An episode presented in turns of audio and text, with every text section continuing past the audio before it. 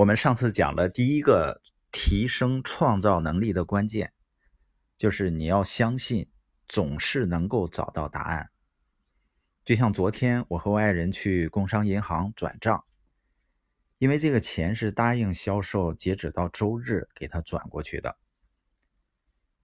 但是呢，银行卡消磁了，密码我也忘了，通过支付宝、微信转呢还有限额。只能在柜台办理。柜台里面的工作人员他跟我说啊，你这种情况只能延时重置密码，需要七天以后来取新卡，然后再办转账业务。因为我们不懂啊，是外行。我对面的他是天天办理这些业务的专业人士。那面对他这么说的时候，我还是认为应该能有办法的。实际上，在其他方面有类似情况的时候，我都会相信应该会有办法。所以我请他再想想办法。我说这笔钱呢，答应好的，今天最后一天转过去。他很坚定地说：“他说规定就是这样的。”但我还是坚持。我说我本人也到了，我身份证也带了，应该会有办法的。你要不去问问别人？他很不情愿的起身，然后到了后面。过了一段时间呢，他回来了，把卡给我办了，钱也转了。当然呢，也有可能银行就是这么规定死的，没有办法改变。但是我在面对类似情况的时候，总是会去问到各种可能性。我相信这是一种可能性思维。那提升创造能力的第二点是什么呢？就是你要相信答案不止一个。在我创业的过程中啊，我发现很多人都是固定思维的。具体表现呢，就是二元对立。一件事儿、一个人，要么就是好，要么就是坏，没有中间地带。比如，对于我们的培训系统，它是一个关于培养领导人的这样的核心理念。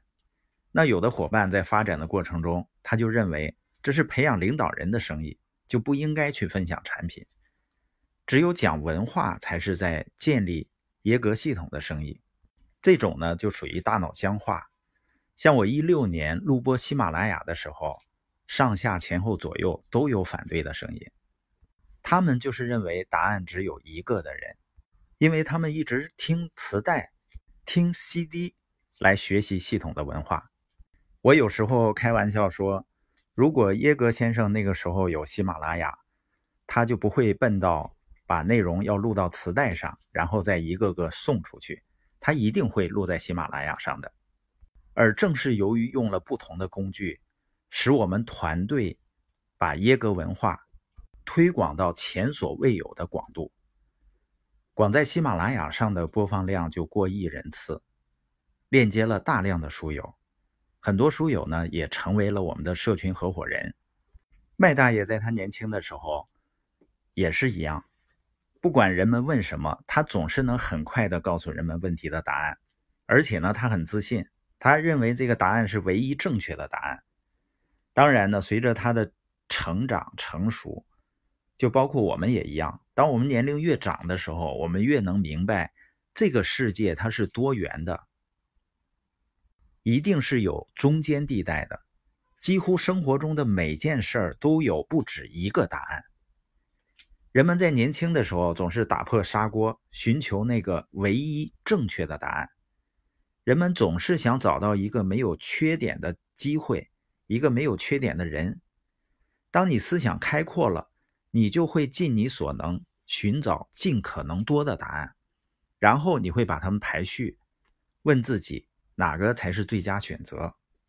找到有效的方法，把事情圆满的解决，或者尝试着寻找尽可能多的选择。这样的人呢，他就具有了灵活性，不是那种固执己见的人。所以，如果有员工或者伙伴，他带着问题来问你，你可以让他准备三种解决办法。这样呢，人们慢慢就变得更有创造能力，思维呢会更开阔。并且愿意考虑不同的想法和意见。当你相信总有答案的时候，你就开始有创造力了。而当你发现答案不止一个时，你的创造力就会急剧提高了。